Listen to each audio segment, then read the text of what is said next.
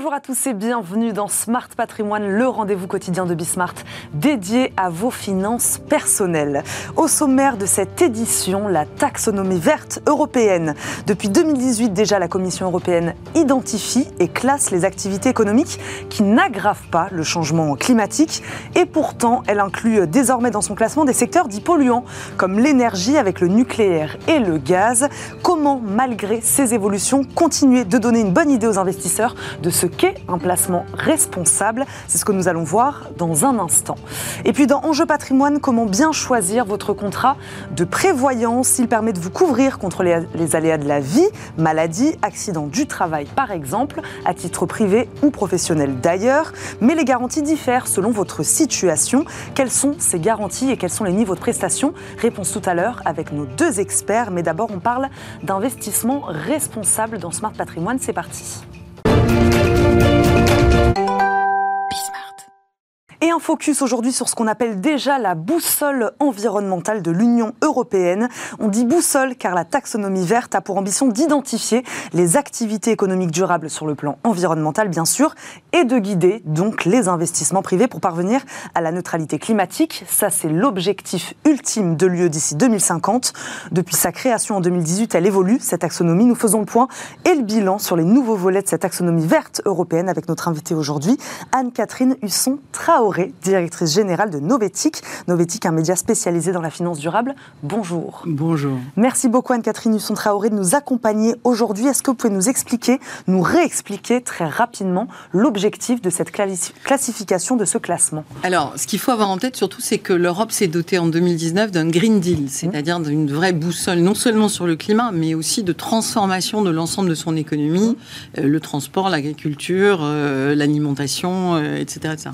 Donc, donc du coup, euh, la question, c'est que cette transformation, elle est assez radicale et donc elle suppose que au sein de l'Europe, on ait une définition commune de ce qui est une activité compatible avec les objectifs qui sont décrits dans le Green Deal. Et cette, ce référentiel, c'est la taxonomie. Alors ça, c'est sur le papier. en théorie, on voit que tout ça est, radieux, on a un cap, il est vert, euh, on n'a qu'à y aller. Évidemment, euh, c'est beaucoup plus compliqué que ça pour une raison assez simple, c'est que il faut déjà accepter que l'économie européenne telle qu'elle est, le scénario business as usual, il est absolument pas respectueux de la taxonomie. Et donc aujourd'hui, la bataille incroyable qui se joue depuis 2018, depuis que l'idée a été posée sur la table par la Commission européenne, c'est quand on aura ce référentiel qui est basé sur la science, mm. euh, tous les lobbies de la Terre se déchaînent pour que ce Quand on l'aura, c'est-à-dire qu'on l'a pas encore Alors, on a des bouts.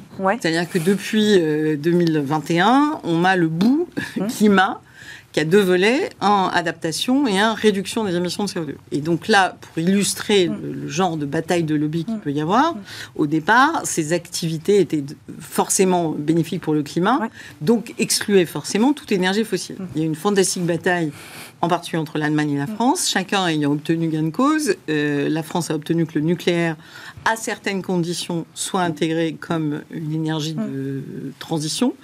Et l'Allemagne a obtenu que ce soit le gaz. Alors là, on était avant la guerre en Ukraine, juste avant. Mais euh, puisqu'on était début 2022.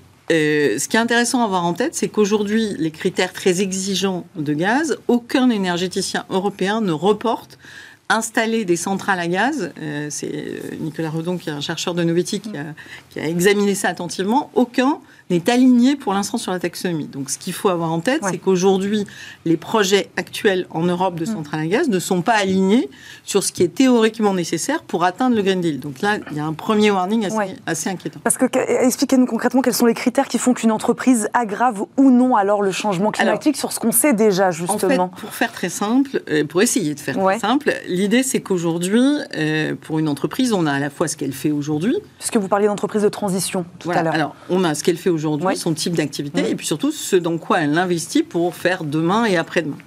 Et donc, euh, il y a trois types d'activités. Il y a les activités qui sont par nature compatibles avec l'objectif euh, de la taxonomie, par exemple le climat.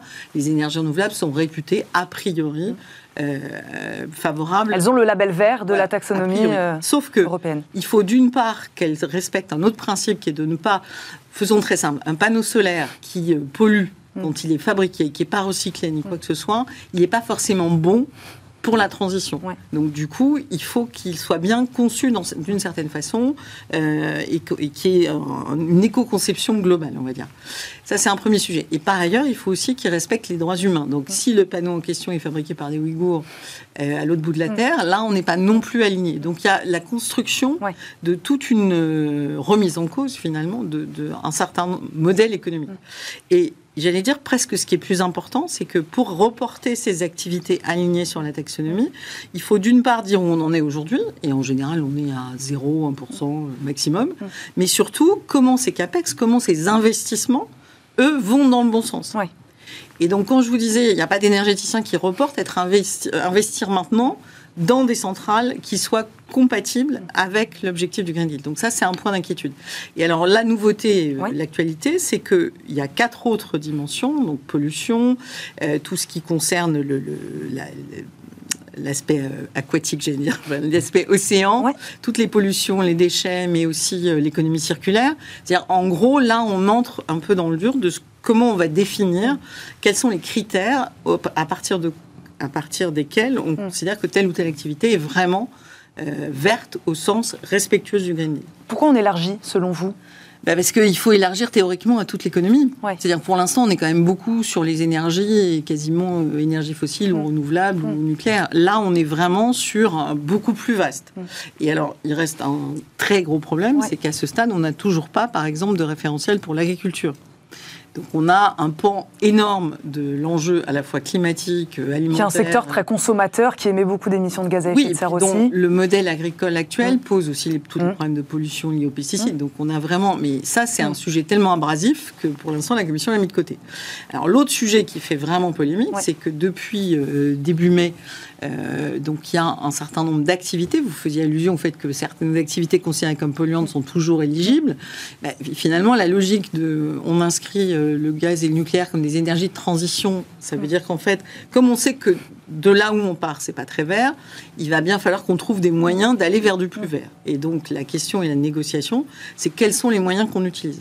Et donc par exemple, euh, mais l'objectif derrière cette intégration d'activités donc dites polluantes, c'est de les aider à transitionner vers quelque chose de moins polluant. concret que j'allais vous donner, c'est le transport maritime. Aujourd'hui, le, le, fuel utilisé par le transport maritime, c'est le pire. C'est-à-dire que vraiment, c'est le plus polluant, le plus émetteur, etc. Mm. Donc l'idée dans cette version de la taxonomie, c'est que du coup, la motorisation GNL du transport maritime est éligible.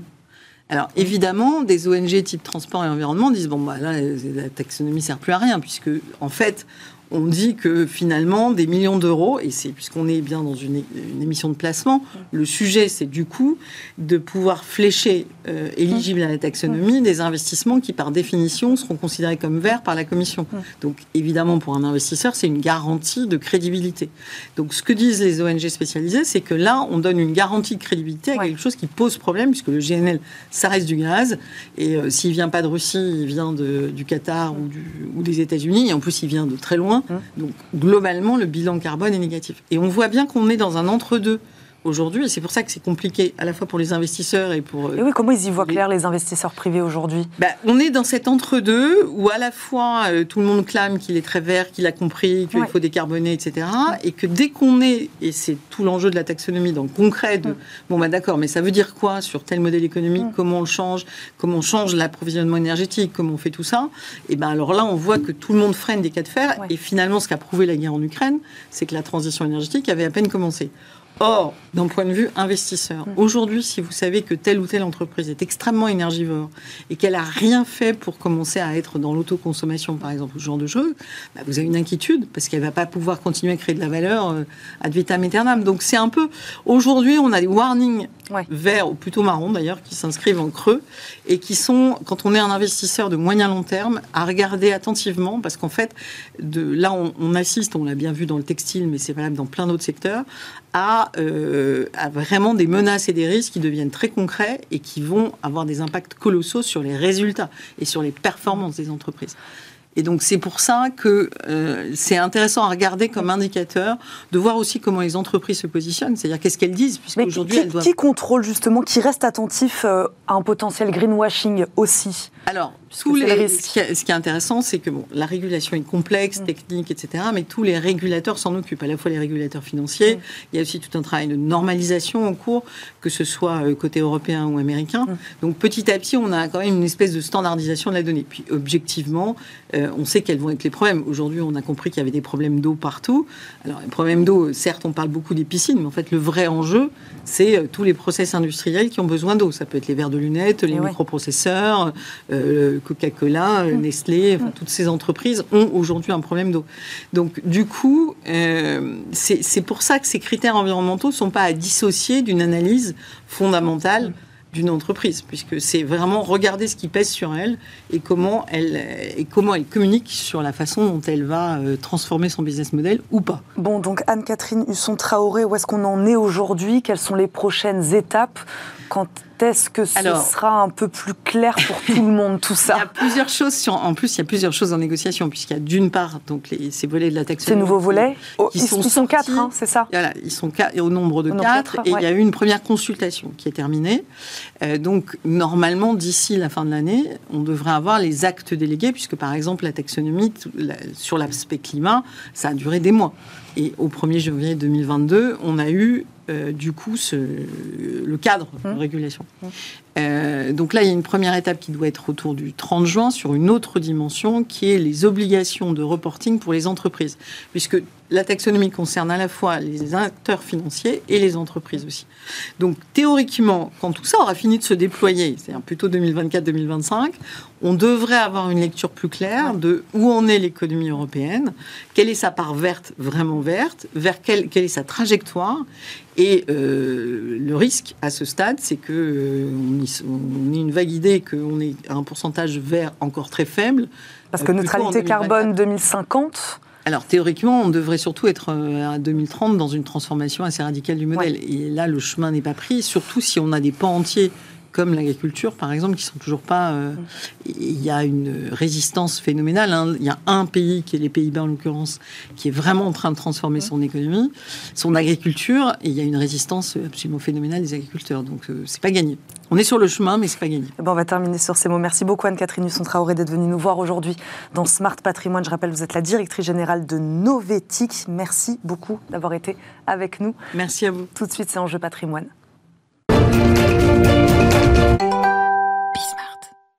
Et c'est parti pour Enjeu patrimoine où nous répondons chaque jour à une grande question liée à la gestion de votre patrimoine. Aujourd'hui, comment bien calibrer mon contrat de prévoyance. Personne n'est à l'abri d'un accident ou d'une maladie. C'est tout l'intérêt de se prémunir contre les aléas de la vie. Encore faut-il savoir quel contrat de prévoyance choisir, quelle garantie complémentaire y inclure. La question se pose d'ailleurs pour vous, vos proches et votre entreprise. Nous faisons le point aujourd'hui pour ces deux cas de figure avec Sonia Elminger, directrice générale de Social Care Consulting. Elle est notre invitée. Bonjour. Bonjour. Bienvenue dans notre émission. Arnaud Legrand, responsable du marché de la prévoyance des professionnels chez Alliance France nous accompagne également. Bonjour, bienvenue dans Smart patrimoine. On l'a un peu compris par rapport à ce que je viens de dire en préambule. Euh, Sonia Alminger, concrètement et rapidement, quel est l'intérêt d'un contrat de prévoyance? Alors un contrat de prévoyance, que ce soit pour euh, une personne euh, indépendante ou, salariée, mmh. ça va couvrir surtout contre trois grands risques. Le décès, mmh. pour protéger de sa famille, l'invalidité euh, et euh, l'arrêt de travail. Donc l'arrêt de travail, c'est l'impossibilité, mmh. l'incapacité de travailler, que ce soit suite à un accident, une maladie ou, ou, une hospitalisation. Parce que moi, en préparant cette émission, je me suis posé la question, le régime obligatoire de la sécurité sociale, aujourd'hui, il ne suffit pas du tout à couvrir ce type d'incident? Tout à fait. Alors euh, c'est déjà, on a déjà un régime de base, ce qui est déjà pas mal par rapport à d'autres pays, que ce soit pour les indépendants ou les salariés, mais ça couvre à peu près 50% de ses revenus en cas d'arrêt de travail. En cas de décès, c'est vraiment très très peu. Euh, donc euh, effectivement, et en cas d'invalidité, ça dépend euh, des, des, taux d'invalidité. Mm. Mais ça va entre 30 et 50 de son revenu brut. Et en plus, c'est plafonné. Donc, pour un salarié, c'est autour de 1550 euros par mois le mm. plafond. Et pour un indépendant, autour de. enfin, un plafond de la Sécu. Donc, c'est pas, pas beaucoup. on va re-rentrer dans le détail évidemment euh, avec vous. Euh, donc on a compris les principaux risques couverts aujourd'hui par un contrat de prévoyance. Pourquoi il existe plusieurs contrats de prévoyance alors Arnaud Legrand? Alors quand on, quand on parle de prévoyance des, professionnels, on peut on peut imaginer en fait quatre grandes familles de contrats. Le premier contrat donc, euh, que vous avez euh, évoqué, ma destination du dirigeant d'entreprise pour la couverture d'essai, incapacité, invalidité, qui lui est appelé aussi prévoyance Madelin, qui peut se souscrire être souscrit dans ce cadre-là. Après, on a d'autres contrats qui sont moins connus et qui répondent à des besoins de l'entreprise. Par exemple, la prévoyance, euh, l'assurance homme-clé, où là, l'idée, c'est de pouvoir que l'entreprise puisse se prémunir en fait de la disparition ou de l'arrêt de travail d'une personne clé indispensable au bon fonctionnement de l'entreprise. On a un troisième contrat qui est très intéressant aussi pour toutes les professions qui exercent en commun. On pense par exemple office notarial, un cabinet d'avocats, avec euh, la prévoyance euh, entre associés. Et donc typiquement, avec ce type de contrat, si par exemple l'un des associés décède, les autres associés peuvent racheter en fait euh, les parts de la société. Et si on parle de protection sociale du dirigeant, un contrat encore moins connu, mais tout aussi utile, en particulier pour euh, les indépendants, c'est une assurance perte d'emploi involontaire. Et là, vous le savez, les indépendants ne bénéficient pas d'une assurance chômage, mais il existe un contrat qui leur permet justement de bénéficier d'un filet de sécurité, d'indemnité en cas euh, d'arrêt de travail, et là aussi en bénéficiant d'un cadre fiscal euh, intéressant. Madeleine. Voilà, bah, le contrat Madeleine, justement, c'est celui le plus connu, le plus répandu. Comment vous l'expliquez ça? Ah, euh, Madeleine, c'est une longue histoire, déjà bientôt 30 ans, puisque mhm. on a fait ce constat il y a déjà 30 ans que la couverture euh, euh, des indépendants mhm. était bien moins protectrice mhm. que les salariés.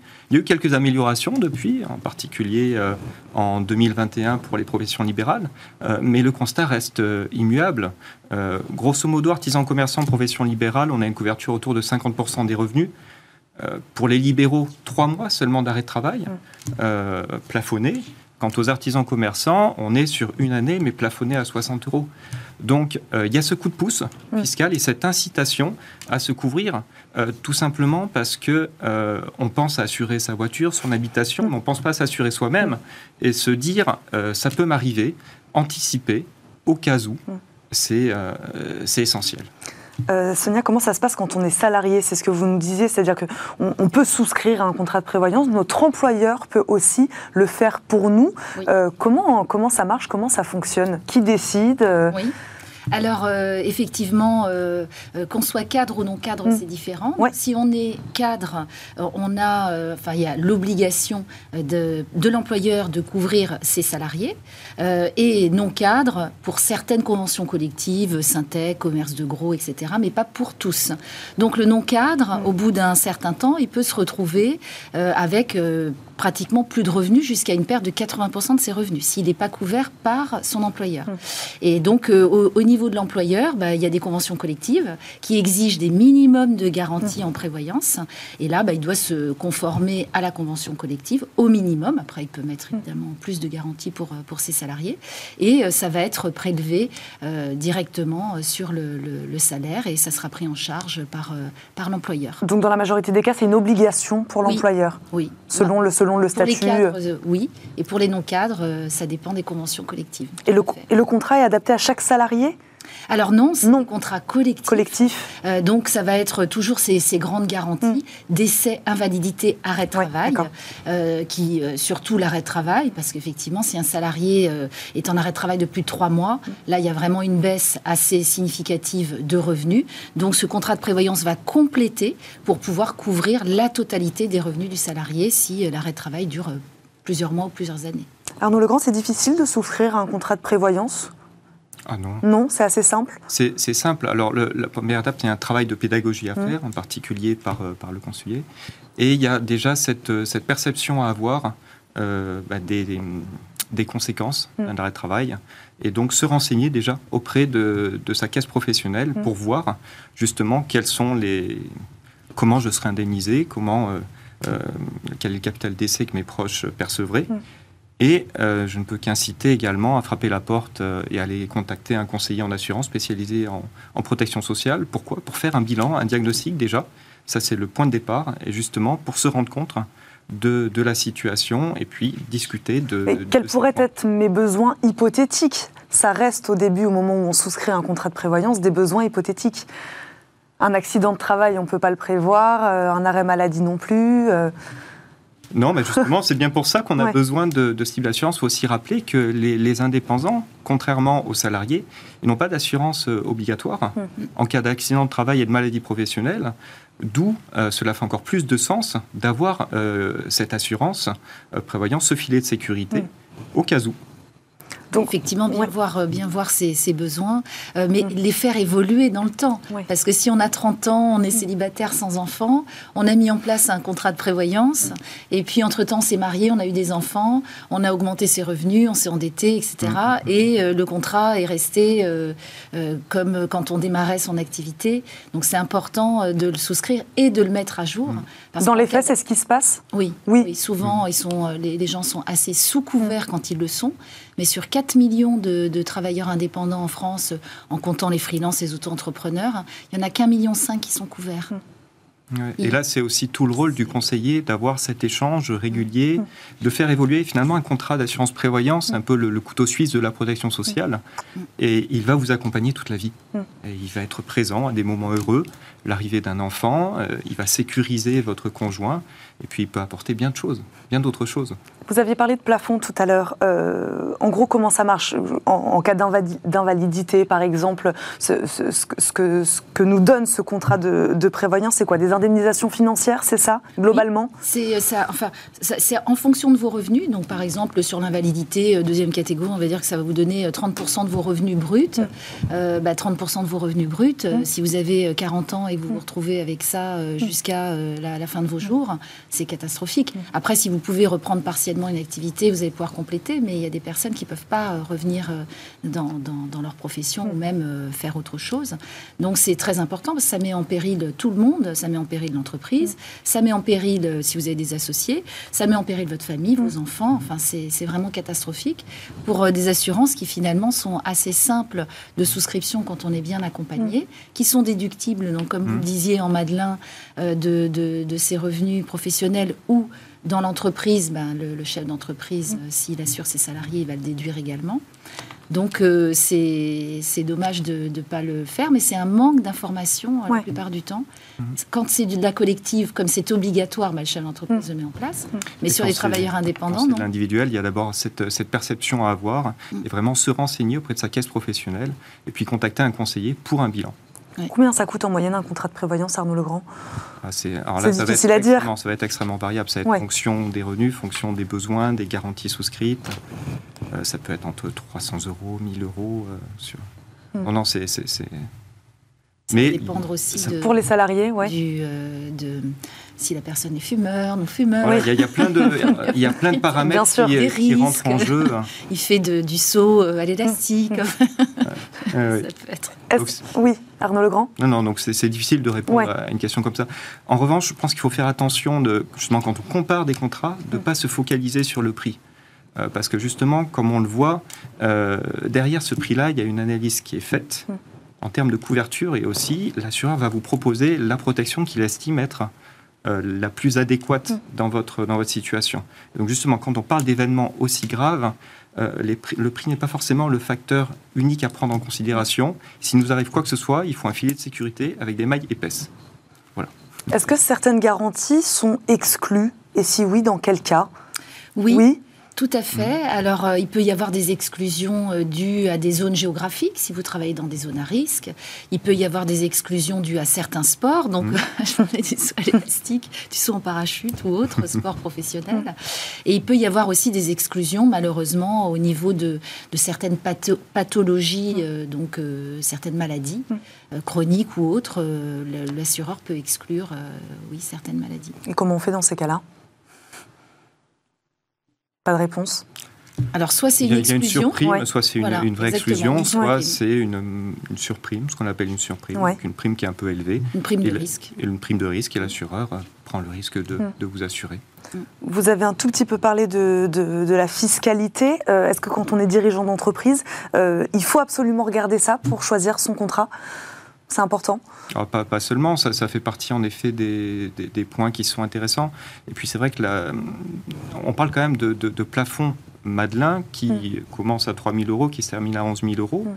qui sont communs à la santé prévoyance et aussi le dirigeant doit penser aussi à son conjoint collaborateur, peut penser à son conjoint collaborateur qui lui aussi peut bénéficier de, mm. de ce plafond. Donc oui, ça permet à la fois d'être sécurisé, mm. d'être assuré, voire d'assurer son conjoint. Et euh, derrière de faire des économies d'impôts. Donc euh, oui, c'est quand, même, quand même important à, avoir en tête. Une question que je ne vous ai pas posée, quel est le profil de ces dirigeants d'entreprise qui souscrivent aujourd'hui à, ces contrats, euh, à ces contrats de prévoyance? Est-ce que c'est des dirigeants de, PME Est-ce que c'est des dirigeants de, plus grandes structures? Tout le monde aujourd'hui, en tant que dirigeant d'entreprise, c'est important de souscrire à un contrat de prévoyance, peu importe la taille de son entreprise En, théorie, euh, qu'on soit salarié, qu'on ait une activité non salariée, mm. actif ou inactif, on peut bénéficier de ce type de garantie de, contrat. Euh, après, pas toutes les garanties, parce que les garanties incapacité, forcément, il faut, être, euh, il faut être en activité. Mais après, le, profil est, extrêmement, est extrêmement varié. C'est-à-dire, toutes les, tous les travailleurs non salariés, même des, micro-entrepreneurs, les artisans, commerçants, professions libérales, peuvent être amenés à souscrire ce type de contrat. Donc après, c'est à l'assureur de s'adapter à la situation, à la profession, de calculer la part justement de ce qui est versé par le régime obligatoire et de proposer en fait une couverture qui va permettre d'équilibrer en cas d'arrêt de travail, d'invalidité, euh, au moins 100% des revenus. Qui est, euh, qui est, ce qu'on préconise. Tout à fait. Il y a un chiffre qui est vraiment euh, terrible, c'est qu'un tiers des entreprises qui disparaissent est dû à une indisponibilité temporaire ou définitive du chef d'entreprise. Donc c'est quand même un chiffre assez fort et euh, qui, vraiment euh, donne l'ampleur euh, de, des dégâts parce qu'on n'est pas couvert. Parce que c'est une assurance pour nous, une assurance prévoyante, mais c'est également pour la santé de l'entreprise. Mm. pour assurer, pour assurer sa survie si on a des, si on a des pépins de santé. 20 secondes chacun pour nous donner un dernier conseil, un conseil à ceux qui nous regardent. Vous parliez tout à l'heure de, pédagogie. Euh, Sonia Linger, on terminerait par quoi pour ceux qui nous regardent? Bah Effectivement, pour ceux qui ont déjà un contrat, euh, de, retourner voir son conseiller pour le mettre à jour, mm. c'est très important. Le faire évoluer. de le mm. faire évoluer et euh, de ne pas se sous-garantir. Ah et, et puis, bah, voilà, de, pour ceux qui n'en ont pas, bah, surtout d'urgence, aller voir un expert pour pour voir ces sujets. Arnaud Legrand Gardez en tête en effet que c'est un contrat qui, propose euh, moult garanties, euh, qui peut répondre à pas mal de situations, à la fois personnelles et professionnelles. Euh, même professionnelles, on peut penser aussi, par exemple, pour des mandataires sociaux, à la couverture des dividendes. Il y a des contrats qui peuvent, qui peuvent, qui peuvent assurer ce type, ce type de revenus. les frais généraux aussi, qui est quand même une, une problématique importante du dirigeant d'entreprise, derrière l'arrêt de travail. On couvre la perte de revenus, mais on peut aussi et ça on le sait moins, euh, assurer derrière les frais généraux, les salaires des salariés. Donc là, on rejoint après toute la problématique du chef d'entreprise dans la sécurisation à la fois de sa vie personnelle, professionnelle et de son entreprise. Merci beaucoup à tous les deux d'avoir fait de la pédagogie sur ce sujet. Aujourd'hui, Sonia Emlinger, directrice générale de Social Care Consulting, et Arnaud Legrand, responsable du marché de la prévoyance des professionnels chez Alliance France. Merci beaucoup à tous les deux d'avoir été avec nous. Merci évidemment à vous de nous avoir suivis. Merci à Pauline Gratel qui m'a aidé à préparer cette émission. On se retrouve demain, même heure, pour un nouveau numéro de Smart Patrimoine. À demain. Salut.